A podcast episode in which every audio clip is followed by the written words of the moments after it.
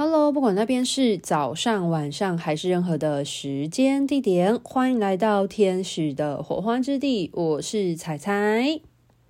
今天想要跟大家分享的这个个案故事呢，它是来自于个案 A。那他当初来找我做咨询的时候，主要是想要做内在信念的探索。那他就有提到，他发现自己非常的没有自信心，特别是需要展现自己的时候，他都会有一个莫名的害怕跟恐惧。那导致他有时候有自己内在的想法，可是非常难以去跟他人表达。那这件事情会造成他生活之中什么样的影响呢？因为他目前的话，人还在读书跟进修当中，所以就导致说他在读书的时候，大家都知道，有时候可能会有分组报告，而且需要上台的。那这就会影响到他跟同学之间的分组讨论，甚至是上台报告的表现。那已经非常的严重的影响到他的生活。当时他来找我咨询的时候，是有提及到这件事情的。在协助他做生命历程整合的过程当中呢，就有发现说。他的这个内在信念的问题，在他呃今生的状态当中，其实跟他小时候有一些人际关系的嗯困扰有关，所以他那个时候在小时候就可能有经历一些呃朋友可能在他的背后讲他的坏话啊，然后跟朋友有一些误会，然后没有解开，那就是会影响到他对于呃自我认同啊，然后呃无法。嗯，好好的去跟别人做沟通，那当然这些部分都有协助他去做一些处理。那更深层的状态也有发现说，呃，也是跟他家里有一些部分关系啊，就是他跟家人之间的关系变得疏离了。那也有协助他去跟他的。呃，整理他的那个家庭的议题，那他就有提到说，他的父亲过世了。那他其实，呃，对于他的父亲留有一些遗憾，因为来不及在他父亲最后离世的时候见他最后一面，这样子。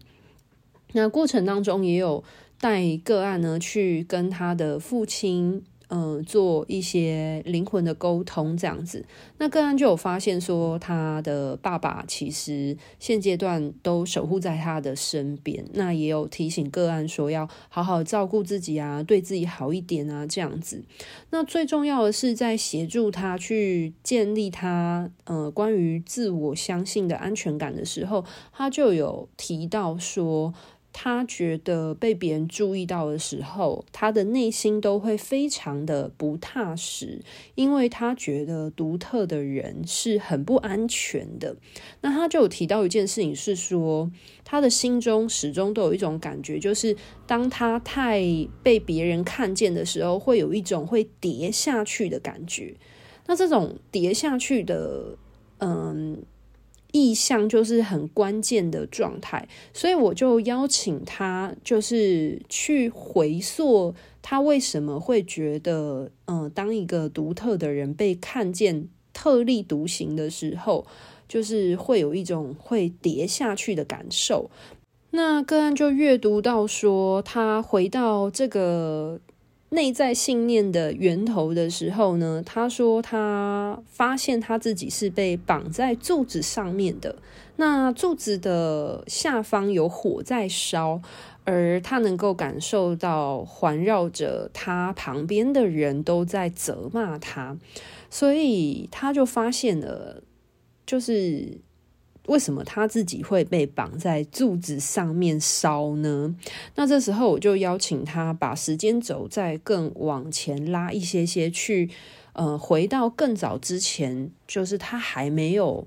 被绑在柱子上之前，他的生活是什么样子？他所经历的生活状态。那个案就提到说，他嗯。是在一个森林当中的小房子里面生活的。那大多数的时间呢，他都在调药。那他也没有做什么坏事。那他可以很明显的感觉到，在那个时空背景之下的他，其实是很希望自己可以做一些什么样的事情来让这个世界变得更好。但是因为呢，他都会去帮助一些人，就是生病的人，就是调理一些草药啊，然后去帮助呃生病的人这样子。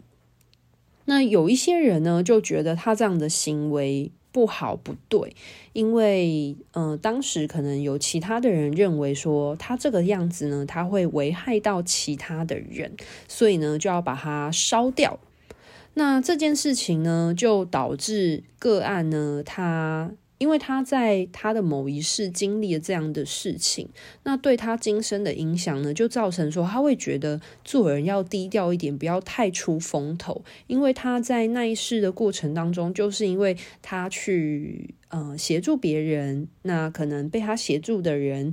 嗯、就是会口耳相传啊，然后会来找他，所以导致呢就。被别人知道他会做调药啊，然后协助别人一些病理上的事情。后来呢，他就发现说，原来在那一世当中，他其实是一个女巫。那确实呢，巫师都各有所长啦。就是呃，巫师他们除了可以像是有一些观天象的，或者是可以跟。嗯、自然大地去做连接沟通的，其实还有一类的巫师，他们是非常擅长用草药学的。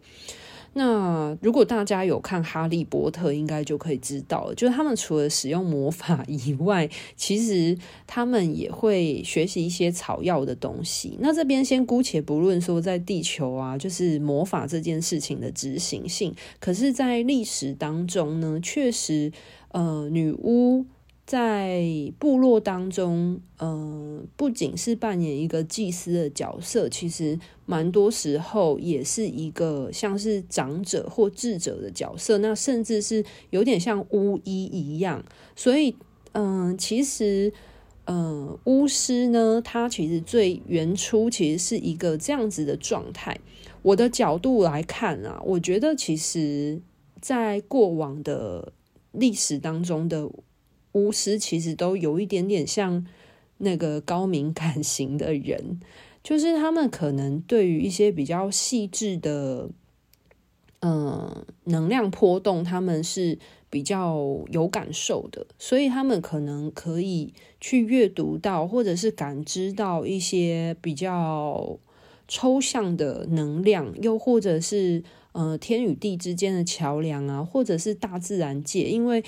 你看，现在很多的原住民文化就会知道嘛，就是在泛灵文化里面，其实是很多这样子的情况，就是像台湾的原住民，或者是北美，或者是很多各地的那种原住民的文化，如果他的生活是跟大自然、大地非常贴近的时候，你就会知晓说，其实他们都是属于泛灵论的这样子的呃信仰。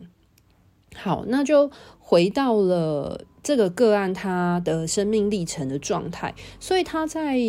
呃回溯的过程当中呢，就发现说他是一个类似像是巫医的角色。那他在那一世当中呢，其实他只是很希望能够帮助别人，不要再受到病痛的折磨。可是。却没有想到，因为他帮助别人这件事情，然后反而危害到他自己的生命。那后来我就协助他去阅读，说，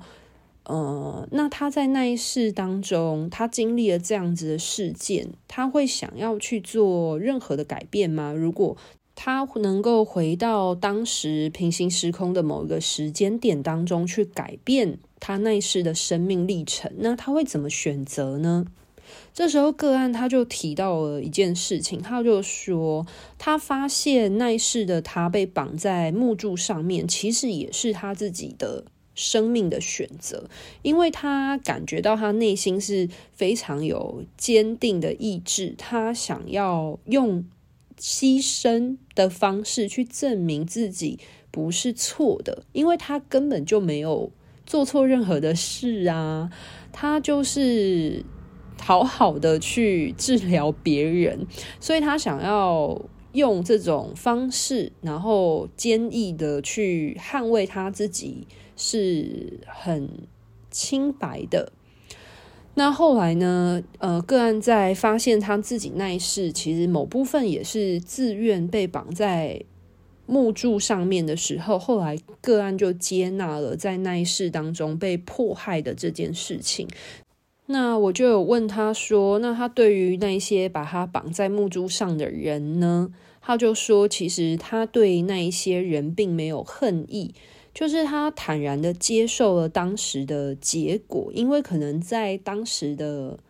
呃文化或历史背景之下，就是许多人他们是非常无知的，又或者是可能呃有很多对于呃女巫的不理解，所以就会有这样子的情况。那我就协助他去整合说，所以这样的事情。这样的生命历程对他的精神造成了什么样的影响呢？那个案就有提到说，他发现说，他的内心有一个很强烈的感受，就是希望不管是大事小事，都可以帮助这个世界变得更好。那甚至他也会觉得。一个人的牺牲是很值得敬佩的。那这时候他就有发现说，难怪他小的时候看一些历史伟人的传记啊，如果有一些牺牲的情节，他就特别能够感同身受，甚至会有泛泪的情况。那我就协助个案去了解说。就是总不可能就是一直都要自我牺牲嘛。当然，如果牺牲也是一种呃生命展现的选择的话，那当然它也是一个一个选择方向。不过，呃，如何在牺牲跟保护自己之间去取得一个平衡呢？那个案这时候就有说，他说，如果牺牲是没有关系的，那他干嘛还要害怕站在高处被看见呢？那如果他本来就站在最高点，那他何必要害怕掉下来呢？他说：“人生的历程本来就是高高低低、有起有伏的，所以不要害怕。”所以在这个关键点的时候呢，他就接纳了这件事情，就是。他不害怕自我牺牲，所以因为他已经不害怕自我牺牲这件事了，所以他也不害怕站在高处被呃许多人看见。那既然他都已经不害怕站在高处了，那他干嘛还要害怕被害怕掉下来？对，就是他就接纳了，然后就觉得他的心里已经不再害怕了。那他在那一世的过程当中，后来就被烧死了嘛。那最后呢，就协助他去统整，所以他在经历了一个这样女巫被迫害的整体的那一世的种种历程当中，他最大的体悟是什么呢？那他就提到说，他真的很希望做的每一件事情都是对这个世界有所帮助的。那他也很希望他在女巫那一世的牺牲能够影响到一些人的观念。那这就会。也延续到说，他发现他在这今生当中，他也很常会有这种自我牺牲的心心精神，就是觉得牺牲小我完成大我的这种这种精神概念。那后来呢，我就协助个案，因为他已经接纳跟自我突破了嘛，就他已经不再是害怕跟恐惧的状态了，所以我就协助他将。那个场景延续到他现阶段学习在台上做报告的时空之中，那个案就说，他觉得他还是不一定会那么有自信，可是他已经可以去接受，他就是一个这样子的人，他能够去接纳他自己当下的表现，他已经。不会害怕被看见这件事情了。那他有勇气去面对他自己当下的状态，所以个案呢，他也不需要强迫自己在台上是一个很完美的表现的人，而是他就如实的接纳他自己，嗯、真实的模样啦。那在个案最后要结束的时候，其实我有协助他去明白那一世的他。是在一个什么样的时空背景之中。那个案就有提到说，他感受到的是，就是他住的那个地理位置是在现在的德国。那时空的话，大概是在。呃，西元一一千六百多年左右的的这个年代之间，那如果你对于就是西方的历史有一些了解的话呢，呃，可能很多人就会明白说，其实，在中世纪大概是十五、十六世纪的时候，呃，欧洲那边有非常严重的猎巫。行为，所以其实有时候在回溯的时候，它是可以跟历史去做切合，还有考证的。那我觉得这一篇其实让我感触非常的深，因为我自己也曾经有很深刻的灵性出柜恐惧。那在我试着去。自我生命历程整合的过程当中呢，我发现我也曾经被宗教迫害过。那那个时候，我其实是在罗马时期的，我只知道我是在罗马时期，就我是异教徒，然后我被迫害了，对，所以会导致说我在这一辈子当中，其实我对于身心灵的研究是非常有兴趣的，可是。我却会有一种不知道为什么很害怕去分享这一类的资讯，就会觉得有一种别人会觉得我很奇怪，然后不理解我，或者是误解我的感觉。就明明身边的人都没有人这样子说，可是我会有一个很深层的内在恐惧让我卡住，就我会觉得好害怕哦，就是说不出个所以然来，我就有一种莫名的。很焦虑的感觉，所以现现在啊，虽然大家都就是听我呃录制频道的内容啊，好像已经非常的熟练自在习惯了，但是其实在我早期的时候，我曾经也有经历过一些内在的信念的清理跟纠结点，所以才让我发现说，呃，原来我曾经在罗马时期的时候。有被当作异教徒迫害过。好，那为什么我会觉得，呃，这一篇个案故事呢，那么的需要被分享出来的原因呢？是我很希望大家能够更加的重视，在西方国家中世纪的时候，原来曾经发生过这样子的一件很大型的。猎巫行为的迫害事件，那这件这个迫害的行动呢，它不仅仅是风靡当时整个欧洲大陆，其实还延续到美洲大陆去，就是甚至还有，嗯、在历史当中可能造成很多人对女巫或巫师有一些呃邪恶的印象的误解。那如果更多人想要了解这一段历史的话呢，我会非常推荐在一个 YouTuber 叫做志奇七七，他曾经有做过。呃，一个整理是在讲这个历史的，那大家可以去搜寻，又或者我会在下方资讯栏的地方放上志奇的这一篇的介绍。那它的标题是“四万多名巫婆被处刑，荒谬的欧洲猎巫运动，甚至还出现反巫术法和猎巫指南”。如果你很深刻的去了解。那一段过去的历史的时候，你会发现，其实，嗯，对于巫师或女巫，很多时候都是被污名化的，就是被贴上很多负向的标签。那它其实是跟当时的宗教利益有关，所以它其实也算是一种宗教的迫害。我觉得志奇在那一篇整理当中，其实是讲的蛮。